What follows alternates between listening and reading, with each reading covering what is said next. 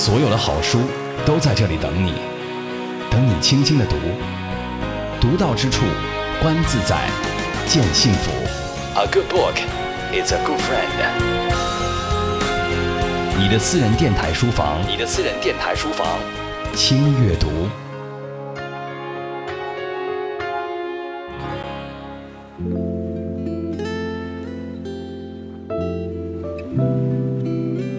以阅读的名义释放思想的力量。这里是轻阅读，我是周薇。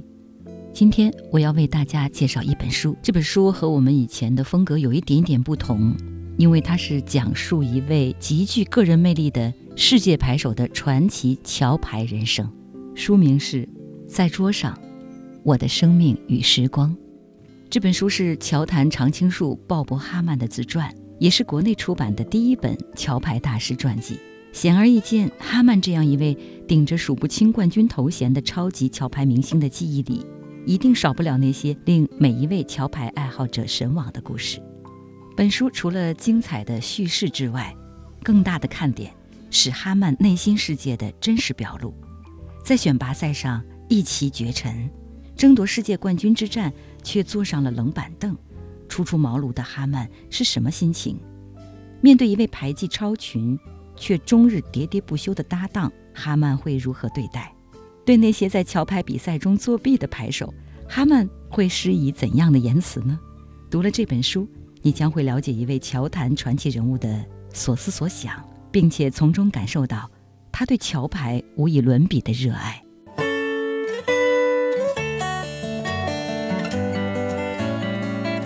桥牌对于我来说呢，现在已经不仅仅是一份工作了，更多的它会成为我的一份事业。希望能够把北京市的桥牌运动呢办得越来越好，使更多的人能够认识桥牌、学习桥牌，然后参与桥牌。桥牌对我来说不仅仅是一个爱好，它更多的像是一个热爱。希望我首先可以在未来的桥牌道路上走得更远，其次我还希望更多的人来打桥牌。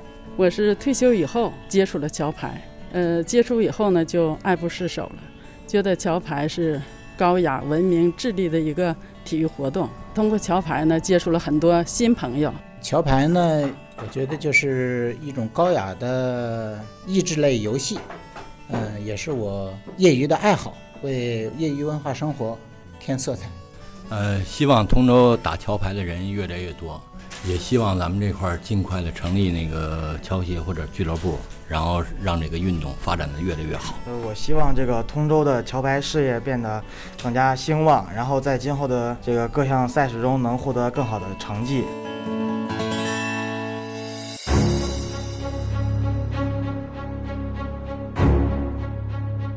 今日轻阅读，翻开桥牌国际大师哈曼自传，在桌上。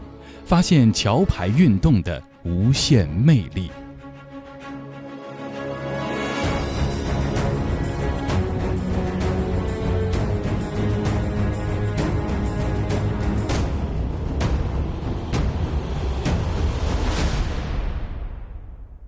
说到桥牌，回忆起我对桥牌的认识，应该追溯到上世纪九十年代。一次偶然的机会，我走进了广东珠海桥牌协会的世界，由此。开启了我和桥牌的缘分。遗憾的是，我还没有真正入门，就离开了珠海那座城市，来到了北京。在北京的生活，大家可以想象，除了工作就是工作，因为压力太大。时光如梭，一转眼就到了二十一世纪的二零一八年。我很幸运地进入了通州的桥牌圈，犹如伯乐一般的高老师带我认识了很多非常优秀的牌友，于是我才算真正的。走进了桥牌世界，投入到桥牌的学习和训练当中。更加幸运的是，我作为通州的一名桥牌运动员，参加了北京市第十六届运动会桥牌比赛。这是通州区第一次派出桥牌队伍参加市运会的桥牌比赛，并且取得了不错的成绩。赛后，我采访了国家级桥牌裁判王爱军。就是北京市运动会呢，它其实不是第一次办桥牌比赛，但是呢，已经。呃，时隔应该有很多很多年了，因为我来，呃，北京市桥牌协会工作呢，大概也得有二十多年了，二十二年。但是在这期间呢，从来没有一次说世运会然后有桥牌项目。呃，这次呢，可能也跟我们去年在全运会上的表现有关系，因为去年我们桥牌这边，呃，给北京代表团贡献了一金一银一铜，呃，可能跟桥牌的这个成绩上也有一些关系。呃，不管怎么样，反正这次能够嗯列入到世运会的项目，对于桥牌的本身的发展，应该是一个非常好的一个呃契机。桥牌呢，是跟其他的智力项目都很像，就是它本身具有这种。呃，锻炼逻辑推理的能力啊，计算能力啊，呃，包甚至于包括我们的呃做计划呀、规划呀这些，然后包括去做决策的这些，跟其他项目很像。但是呢，它呃跟其他项目智力项目，就是我们其他的棋类的智力项目有一个很大的不同，就在于桥牌呢，它是一个团队的，需要我们呃两个人之间的合作，然后需要我们呃四个人之间，就是以整队的这种。这种团结协作，所以它呢需要包括就是这种团结的协作能力、沟通能力，是一个非常非常好的一个，呃，对于青少年，尤其是对于青少年，还有一些老年人来说，是一个非常好的项目，因为它锻炼了我们的团结呀、沟通的这些能力。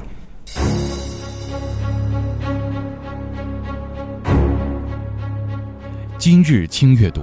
翻开桥牌国际大师哈曼自传，在桌上，发现桥牌运动的无限魅力。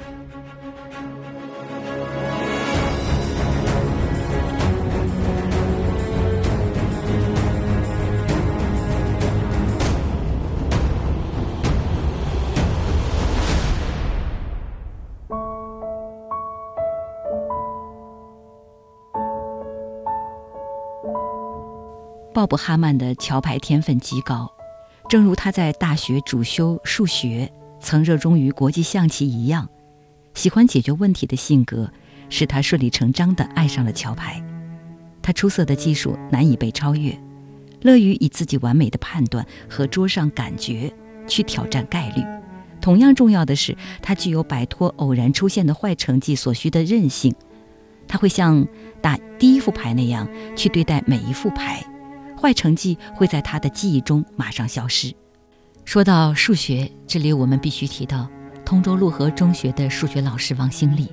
这次北京第十六届运动会的桥牌比赛青年组双人赛的亚军获得者，就是王兴利老师带出的两位学生。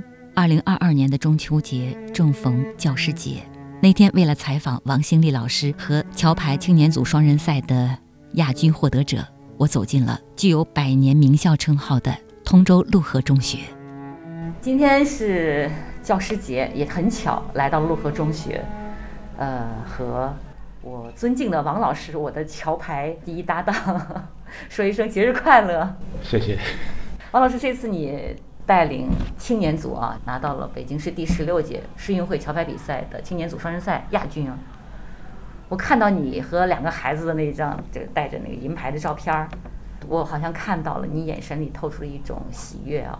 你觉得这两个孩子在你心目中是个什么样的孩子？哎，我感觉啊，这个桥牌呢，在这个学生阶段啊，呃，他对学生确实是一种挑战，因为桥牌它毕竟花费很长的时间，呃，来进行学习，并且呢，想打好桥牌呢更为不易。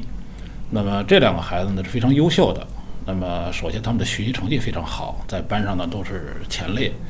像这个浩然，他是。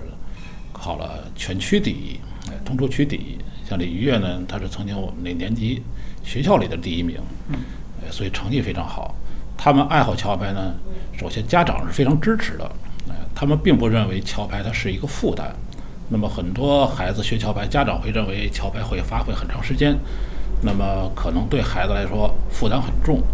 那其实对于我们老师来说呢，是非常鼓励孩子学桥牌的。你要从我们数学角度，我是教数学的。从数学角度讲呢，这个桥牌呢不需要非常高深的数学知识，它只需要我们所说的四十以内的加减法。哎，那么像我们一一副牌有四个花色，哎，每个花色有十三张，哎，一副花呢有四十个大牌点儿。那么其实呢，我们只要留意了我们平时这些个很小的数字的加减法，这个桥牌就可以打。但是呢，在打牌过程当中呢，它需要很高深的这种思维逻辑。那么，其实数学不好的更需要打桥牌，它可以锻炼人的这种思维，锻炼人的逻辑，特别锻炼人的这种计算能力，还锻炼人的那种记忆力，呃，特别是对他这种团队精神有很好的这个培养。因为桥牌它是个团队项目，哎，它不光自己打得好，它还要集体打得好，呃，并且呢还要具有这种牺牲精神。哎，所谓牺牲精神的话呢，因为它是个团队的嘛，我这副牌我需要牺牲，我需要呃得到更高的分数，那么有时候我们需要进行一些牺牲教等等。那么从老师角度来说，希望更多的学生来学习桥牌，哎，也希望这两个。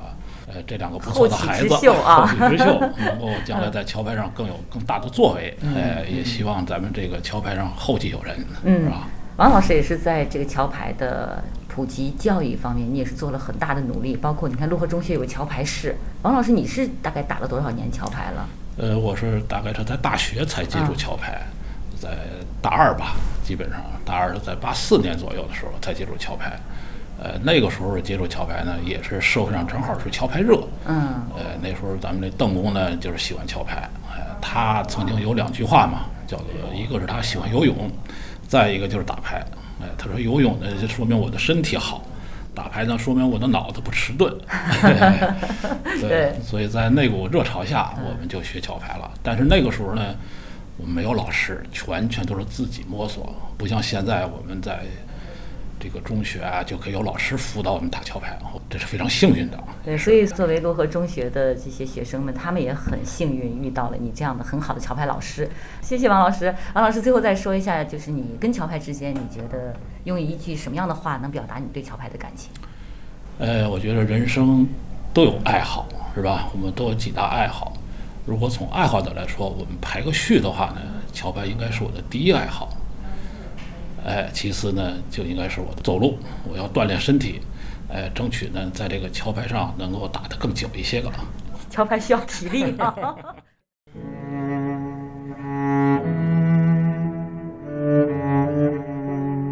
这里是中央广播电视总台轻阅读节目，我是主持人周薇。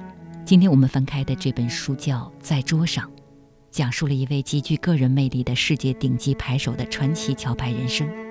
书中有作者多年以来对自己的朋友以及牌桌上的敌人近距离的观感。严格的说，这本书并非一部简单的自传，它剖析了一位桥牌超级明星的内心世界。而我们今天的节目也以一种非常特殊的方式进行着。鲍勃·哈曼的实力当中，另一项能力是他善于和不同的搭档配合。他与首次合作的搭档们创下的记录令人难以置信。比如，他曾经四次赢得蓝丝带双人赛冠军，两次是在上世纪九十年代，每次的搭档都不同。他的搭档永远都不必担心，只要这手牌能够打成，鲍勃·哈曼总是会做到的。他所有的搭档都有这样的感觉。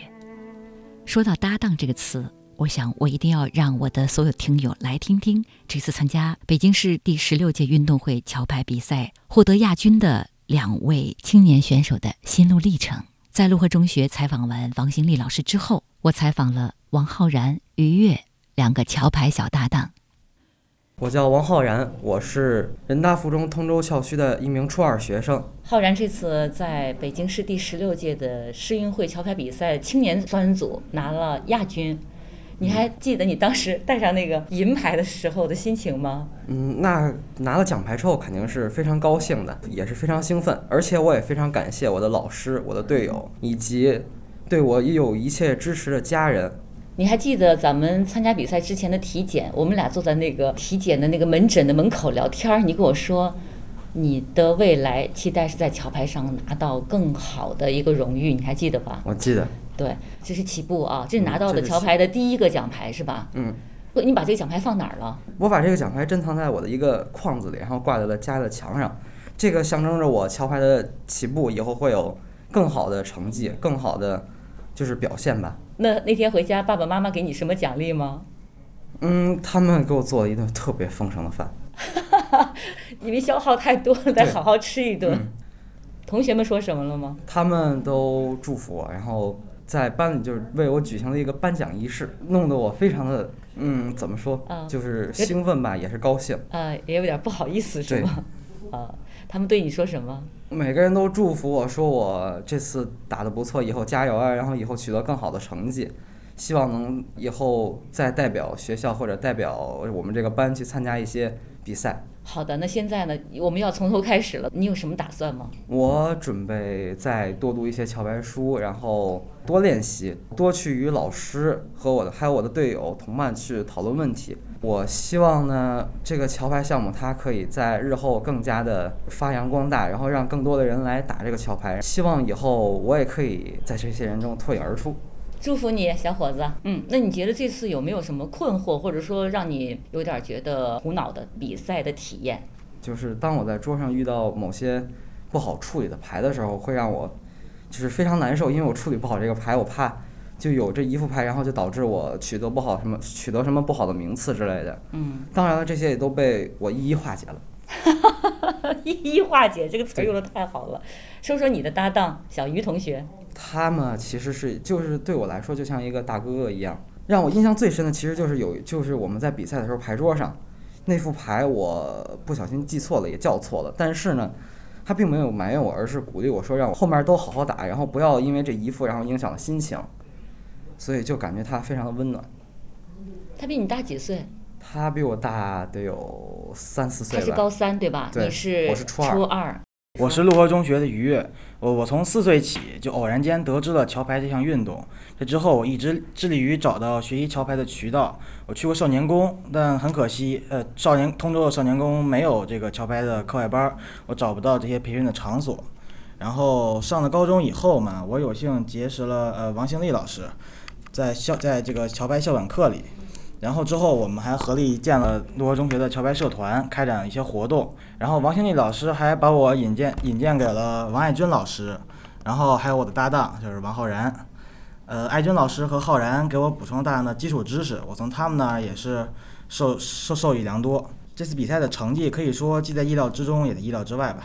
意料之中是我们通州队在赛前经历了大量的训练，呃，每天要线上打牌。然后之后，心理老师晚上都会给我们一一的讲解，第二天还会有关于教牌啊之类的讲课。啊，我就是第一次参加这种正式的去桥牌的比赛，呃，心里还是有一些忐忑的，对这个拿什么拿牌子这种东西，他不是那么自信。最后差不多稳定了一些心态，我也算是发挥了自己应有的那个水平，最后获得了亚军，这也是我多年来努力的一个回报。今年是我高三的冲刺阶段了。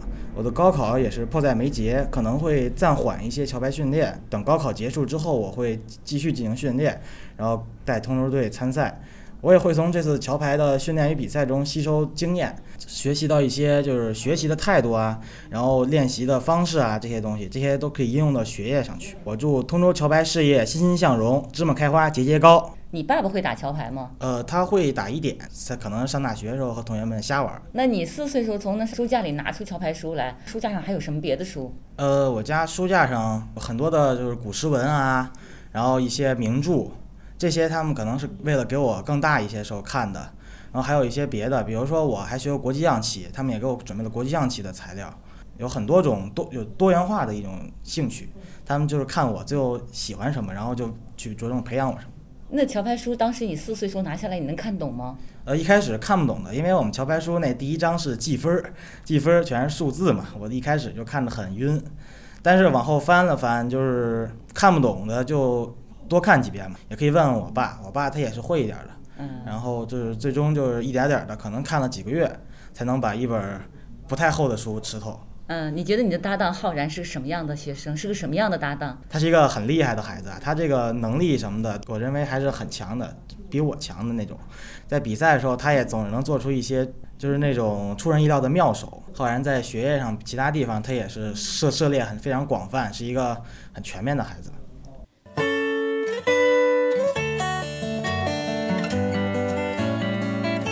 桥牌对于我来说呢，现在已经不仅仅是一份工作了，更多的它会成为我的一份事业。希望能够把北京市的桥牌运动呢办得越来越好，使更多的人能够认识桥牌、学习桥牌，然后参与桥牌。桥牌对我来说不仅仅是一个爱好，它更多的像是一个热爱。希望我首先可以在未来的桥牌道路上走得更远，其次我还希望更多的人来打桥牌。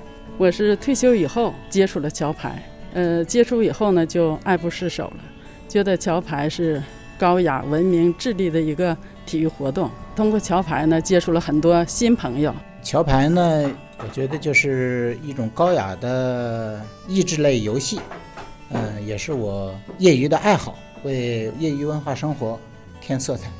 呃，希望通州打桥牌的人越来越多，也希望咱们这块儿尽快的成立那个桥协或者俱乐部，然后让这个运动发展的越来越好。呃，我希望这个通州的桥牌事业变得更加兴旺，然后在今后的这个各项赛事中能获得更好的成绩。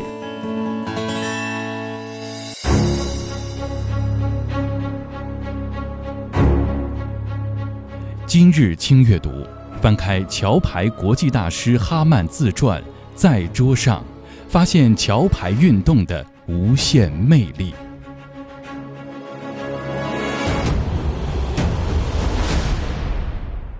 哈曼长期居于世界顶尖牌手之列的原因，可以归结到他对这项运动的喜爱。当一些专家级牌手渐渐远离这个游戏的时候，鲍勃·哈曼却绝不放弃。以他在桥牌上取得的成就和达到的高度而言，哈曼非常谦虚，并且能够以开放的态度对待错误。他是一个极其诚实的人。有一次，他在打盘式桥牌的时候摊牌，声称完成订约。后来却想起那个声称并不完全正确。第二天，他找到那位牌手道歉后，并且把这副牌上赢得的荣誉还了回去。说到本书作者鲍勃·哈曼，必须要说2019年巴菲特杯桥牌对抗赛在中国海口首次举办的事情。开赛前，世界桥牌传奇人物哈曼向赛事支持方海南省旅游和文化广电体育厅赠送了他的这本自传《在桌上：我的生命与时光》。关于哈曼这位世界顶级牌手，国家级裁判王爱军如是说：“鲍勃·哈曼，呃，这个是我们公认的一个世世界第一人。然后他本身是一个桥牌天才，但是他的这个成功最更多的是取决于他。”对桥牌的热爱，还有他临场比赛时的这种专注，就所谓的我们说的敬业精神也好，就是他的这种投入的精力。其实鲍勃哈曼对于我们，就是对我这个年龄的人来说呢，更多的了解呢，可能就是呃从媒体啊，或者是书籍上，然后得到的。因为我们一个是年龄上面会有差距，另外一个就是因为是呃他是一个非常高水平的牌手，我们很难接触到。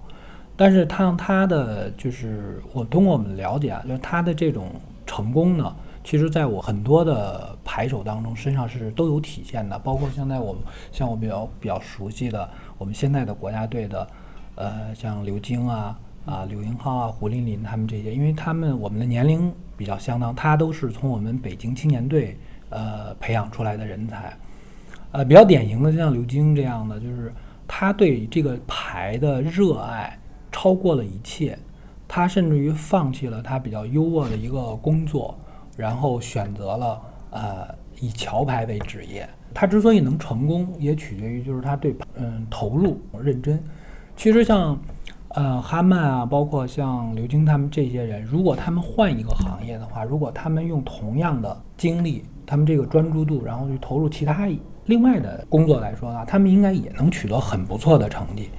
他们之所以选择这个，就是因为对桥牌的一个热爱。实际上，就是桥牌真的是一个非常好的项目，而且是容易让人痴迷的。哈曼在自传的最后一章写道：“请允许我做个声明，我仍然认为桥牌是有史以来最伟大的游戏，成功来自于技术和运气的合理结合。”桥牌也是一种激动人心、富有戏剧性又有偶然因素的游戏。在我看来，有百分之九十五的拍手能享受竞争性挑战，并对这项运动有严肃的追求。我在桥牌上经历过顺境和逆境。要知道，在我心目中，失败是朦胧不清的，而胜利却如水晶般清晰。同样清晰的，还有我对多年来遇到并结为好友的人们的回忆。这项运动多好呀在桌上与对手竞争看看到底谁比谁强。好今天的轻阅读就是这样独到之处乐在其中。感谢各位的收听我们下期节目再见。